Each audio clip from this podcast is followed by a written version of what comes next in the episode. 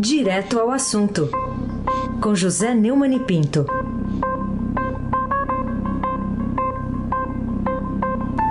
Oi, Neumani, bom dia. Bom dia, Aysen Abac, Bárbara Guerra, Almirante Nelson e o seu pedalinho. Moacir Evangelista Biasi, Clã Bonfim, Emanuel, Alice e Isadora. Bom dia, melhor ouvinte. Ouvinte da Rádio Eldorado 107,3 FM, Aysen Abac, o craque. Vamos lá, vamos pegar uma roupa suja para lavar, para começar aí o, o seu comentário. Demissão no turismo expõe ofensiva do governo na Câmara, manchete aí do Estadão, sobre a saída de Marcelo Álvaro Antônio do Ministério do turismo. O que, que isso revela sobre métodos e intenções aí do, do governo Bolsonaro? O Marcelo Álvaro Antônio, o cara que não tem sobrenome, só tem prenome, né? Ele dura eh, desde o começo da sua gestão no Ministério do Turismo, assediado por acusações de uso de laranjas, é, que exploram aquela coisa da, do, das verbas do fundo partidário, do fundo eleitoral, para candidatas mulheres. Então ele poderia ter caído por esse motivo, mas não foi. Demonstrando claramente o nível do governo Bolsonaro, do primeiro escalão da República, caiu por uma fofoca. Né? Foi demitido com o presidente Jair Bolsonaro repreendendo por ter exposto num grupo de WhatsApp é, suas divergências com o colega Luiz Eduardo Ramos da Secretaria do Governo, que já foi chamado de Maria Fofoca pelo, por outro ministro, que é o, o Ricardo Salles da, do Meio Ambiente. Né? É, na mensagem, o Marcelo Álvaro Antônio disse que Ramos ofereceu sua pasta ao Centrão em troca de apoio para a eleição para a presidência da Câmara. Né? É, o Palácio do Planalto apoia o Arthur Lira, nós vamos comentar isso daqui a pouco, para a sucessão do Rodrigo Maia. E ao cair, o ex-ministro que tinha garantido que não ia sair atirando, saiu atirando, né? É, atacou de novo o Ramos, afirmando que ele é o responsável por criar as crises no governo. O, o, problema não é tanto que o Ramos cria as crises do governo, que ele cria mesmo. Né? O Ramos não é, assim, digamos, um gênio da inteligência humana assim mais à vista, né? Mas o Bolsonaro também não é, né? Nem o Marcelo Álvaro Antônio. Muito difícil. Tá? No, no governo se acham algumas pessoas inteligentes, mas estão é, todas sob o controle do capitão atirador, né? o capitão que já disse que a sua modalidade é matar. É, o Bolsonaro é, disse a ele que a, as, as diferenças deveriam ser resolvidas pessoalmente e não em público. E lembrou que é, ele já tem outros problemas. O Álvaro Antônio é investigado sob suspeita de desviar recursos de campanha por meio de candidaturas de mulheres nas eleições de 2018, como eu acabei de falar. Em resumo, é uma pasta sem a menor importância. É, infelizmente, o Brasil é um país que podia ter um grande potencial turístico, mas, nesse momento, a parte importante é a saúde, é, porque estamos em plena pandemia e turismo realmente não é o forte na pandemia. Né? Aí se abaque, o craque. Bom, vamos falar então agora de um assunto que você deu uma, uma pincelada, agora sim vamos entrar nele.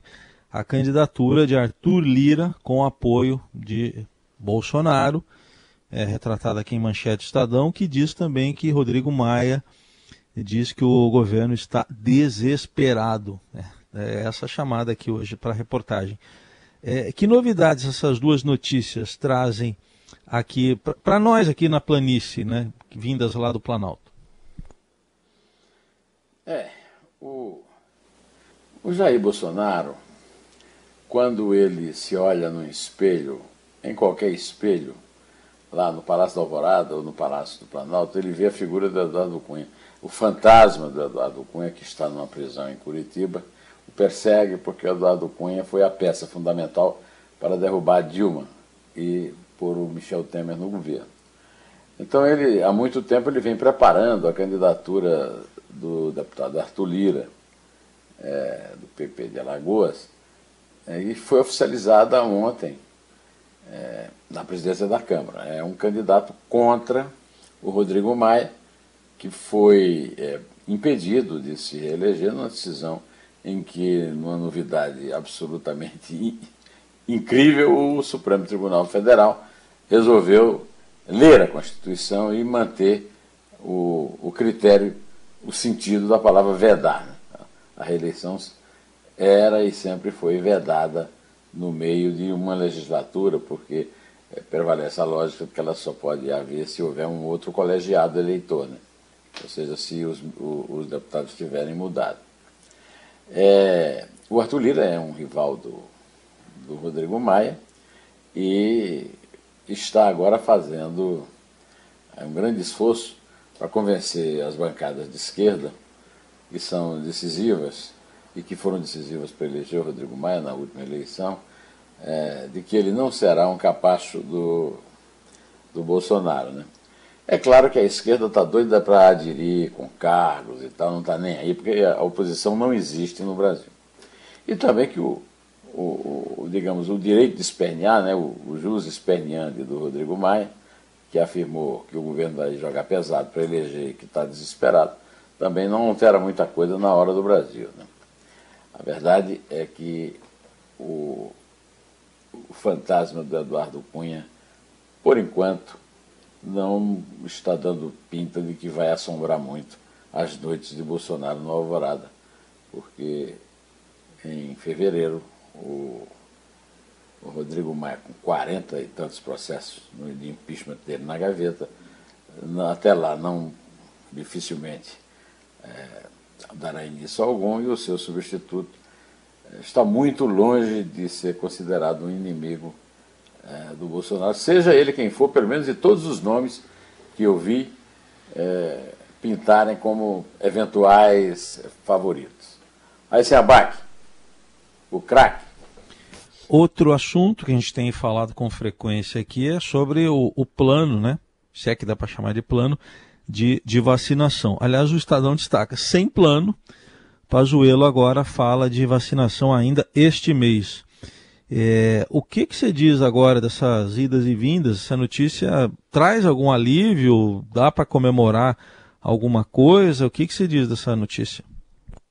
Essa notícia só serve para que nós, nossa comemoração com os primeiros vacinados no Reino Unido cesse completamente, nós nos tranquemos em casa e comecemos a usar máscara até em casa, pelo menos quando receber qualquer pessoa, qualquer pessoa chegar perto da porta. Né?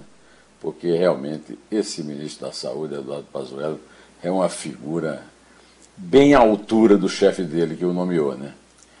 Ele é, muda o discurso a cada minuto baseado em fato algum. Né? A verdade é que a indústria que é, fornece materiais como seringa, agulha, algodão, gás, etc., indispensáveis para a vacinação, já deram recado, não tem encomenda nenhuma, não existe plano nenhum, o Ministério da Saúde não planeja nada. Ou seja, o discurso de que é, pode começar a vacinar em dezembro é um discurso vazio, é um discurso sem a menor base na realidade. A perspectiva que nós temos, por enquanto, é a vacina do Corona, a Coronavac, do Sinovac e do Instituto Butantan, que o Dória prometeu para o aniversário de São Paulo, 25 de janeiro. Mas tem um, um óbice grande. A, Anvisa, a Agência Nacional de Vigilância Sanitária, da, da qual depende o, o, o, a vacinação, né, a liberação da vacina, da vacina, é controlada pelos negacionistas, é completamente controlada por Bolsonaro, o que contradiz até a origem da Anvisa. Mas eu fiz até uma conta, viu, Raíssa? é, 800 mortos por dia, que é a média agora, né? Vezes 30 dá 40 mil, é isso? 40 mil, né? É, mais 40 mil, 80 mil. 80 mil brasileiros estão à mercê do pelotão de fuzilamento criado por Jair Bolsonaro, capitão do Exército é, reformado, general é, da passiva, não é da ativa, como disse o Rui Castro, Eduardo Pazuello e Antônio Barra Torres, que é contra a Almirante. Como eles não têm guerra nenhuma para fazer fora do país, estão providenciando a antecipação da morte de 80 mil brasileiros, se é que realmente a Anvisa vai demorar dois meses para dar uma autorização que normalmente todo mundo dá em uma semana. Aí se abaque, o craque. Bom, Neumann, vamos falar de um outro assunto aqui. É, importação de revólveres e pistolas tem imposto zerado, decisão aí que foi anunciada ontem.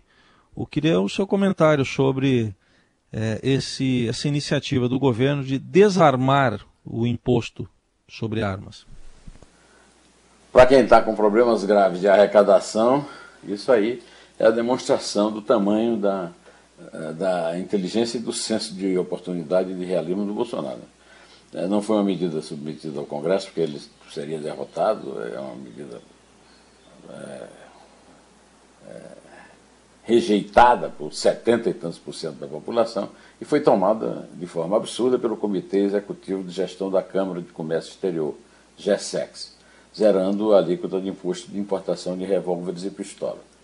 Ontem eu conversei com um amigo meu que não quer aparecer, que entende desse assunto, porque eu fico, eu, eu já fiz um, um vídeo reclamando disso veementemente, relacionando é, esse tipo de coisa a armamento de milícias, e um, esse especialista em segurança me contou que o, o Acordo de Palermo da ONU já chegou à conclusão que 35% é, do, do, comércio legal de armas do mundo é controlado pelas máfias. No Brasil, as máfias são representadas por milícias que têm uma grande simpatia da família Bolsonaro. O Bolsonaro já discursou a favor de chefe miliciano, depois de assistir o julgamento dele, de prestigiá-lo e tal, e do filho ter condecorado o senador Sons Flávio, o primogênito do 000. É, aconte... ah, bom, todos dizem, ah, você é um imbecil, quem já viu é, bandido comprar arma. Não, bandido não compra arma. bandido rouba a arma que foi comprada legalmente. E há uma grande participação. Tem, há contrabando de armas, que o governo não consegue reprimir, apesar de viver dizendo que o André Mendonça é um ministro muito melhor do que o Sérgio Moro. Né? E uma, uma decisão como essa, é uma decisão estúpida, que não interessa a ninguém, a não ser aos filhos do Bolsonaro e a uns três ou quatro gatos pingados que vivem pendurados é, lá no, no, no chiqueirinho do Palácio do Alvorada, é uma coisa absurda que só alimenta a violência, o crime organizado, basicamente as milícias e o tráfico de drogas. Aí se abate o crack. Neumann, há pouco a gente ouviu o Etevaldo Siqueira falando sobre o Facebook ser acusado de monopólio na justiça, uma ação lá nos Estados Unidos. E tem reportagem hoje bem completa também aqui no Estadão. Eu queria que o seu, que o seu comentário também sobre essa iniciativa, que é até de governos estaduais e do governo central dos Estados Unidos. É, o Facebook está prestes a enfrentar a maior batalha judicial de sua história. Né? A empresa se tornou ontem alvo de dois processos diferentes, movidos pela Comissão Federal do Comércio dos Estados Unidos, FTC, na sigla em inglês, e por uma colisão de 46 advogados gerais de estados americanos. O, o problema do, do, do monopólio do Facebook é que é óbvio. Né? O Facebook hoje controla dados, inclusive sigilosos, praticamente de cidadãos do mundo inteiro. O problema é que a, esse assunto, que é um assunto que o até domina muito melhor do que eu, e o comentário dele estava excelente, é, é, um, é um tema que parece modernizar a economia, a economia é, passa a ser é, mais é, feita através de, de, do virtual e não do trabalho real, mas é, muito difícil combater isso legalmente. É, é muito difícil. Não existe ainda um, vamos dizer, um arsenal de leis no mundo para deter essas práticas comerciais indesejáveis no capitalismo, como é o monopólio, como é o controle de informações sigilosas sobre cidadãos, o uso disso. Então vamos esperar para ver em que é que vai dar esse tipo de processo. E aí, aí podemos sim comentar, sem muita autoridade, como o Etevaldo tem, mas uma impressão de um, de um cidadão que usa de forma intensiva. Eu faço, como você, um home office, estou em casa e usando muito, o, não tanto o Facebook, não uso tanto o Facebook, eu uso é basicamente internet, né? E, e as páginas dos jornais, etc. Aí esse abaque, o craque. Para fechar, Neumani, o que dizer sobre Paulo Rossi, né? Um craque italiano que morreu aos 64 anos e que, entre outras coisas, né, além da derrota lá do Brasil 3 a 2 gerou uma capa histórica do Jornal da Tarde há 38 anos. Há 38 anos, Paulo Rossi, que, não, que tinha sido uma decepção em todos os jogos anteriores, desencantou fazendo três gols no Brasil, que tinha uma seleção maravilhosa, uma das melhores gerações da história do futebol brasileiro, um técnico até hoje é, cultuado, Tele Santana, né, foi um craque do Fluminense, personagem de Nelson Rodrigues e campeão do mundo pelo São Paulo Futebol Clube. É, o, o, depois aí fez gols contra, em todas as partidas, depois a, a Itália foi campeã do mundo na Espanha em, em 1982 e agora o Paulo Rossi, que, como você disse, provocou o choro do menino numa capa antológica, é, do, do Domício, né? Foi do Domício ou foi do. É, eu vou checar aqui, eu acho que foi do Domício. É, é, do Domício Pinheiro, né? O, bom, o Paulo Rossi é da turma, é, é, bem mais novo do que eu, ele tem, tinha 64 anos, eu tenho 69, ou seja, da turma de 56. Né? E está sendo convocado, ele nasceu na cidade de Prato, em Florença, deixou uma mulher, Federica, e os três filhos, Sofia Helena, Maria Vitória e Alessandro. Não se tem certeza da, da causa da morte, a imprensa está dizendo que deve ter sido um câncer de pulmão descoberto há pouco tempo. E, é, segundo todos os grandes gênios da nossa seleção que ficou marcada por essa derrota, gente como Zico, Falcão, Júnior e Sócrates, foi sempre um, um cavalheiro, nunca tripudiou sobre essa vitória histórica, sobre a gloriosa seleção canarinha, que fracassou naquele ano. Em, no estádio de Sarriá, que é o estádio do espanhol de Barcelona. Você sabe que Barcelona é uma cidade eu cultuo. Eu tenho um livro de poemas chamado Barcelona Borborema. Adoro Barcelona. Uhum. Minha filha Clarice estudou lá, lá conheceu o marido, casou e foi morar em Milão. Mas eu tenho uma outra filha, Cecília, que mora lá. E um neto o Dolan. É isso aí. Viva a vida e que Deus conserve o Paulo Rossi jogando bola lá no céu. O Neumann, não foi do grande Domício Pinheiro, mas foi de outro grande, foi do Reginaldo Manente. Reginaldo Manente, eu pensei uhum. aqui, o primeiro nome que eu pensei foi do Reginaldo Manente. É. Lembro claramente da careca do Reginaldo Manente, figuraço, grande fotógrafo, né, mas é uma foto lindíssima, o Jornal da Tarde deu a foto inteira, na página inteira do garoto é. brasileiro chorando no fim do jogo em que o Brasil foi desclassificado. O, o, menino, viu, Neumann, é o José ah. Carlos Vilela Júnior, né? Estava com 10 anos na época, então 10 mais 38, hoje está com 48, então. Dois anos mais velho que meu filho Vladimir. É, é isso. Então vamos é isso lá, aí, vamos, pode contar, doutor. Vamos contar. É 3. É 2. É 1. Um. Em pé.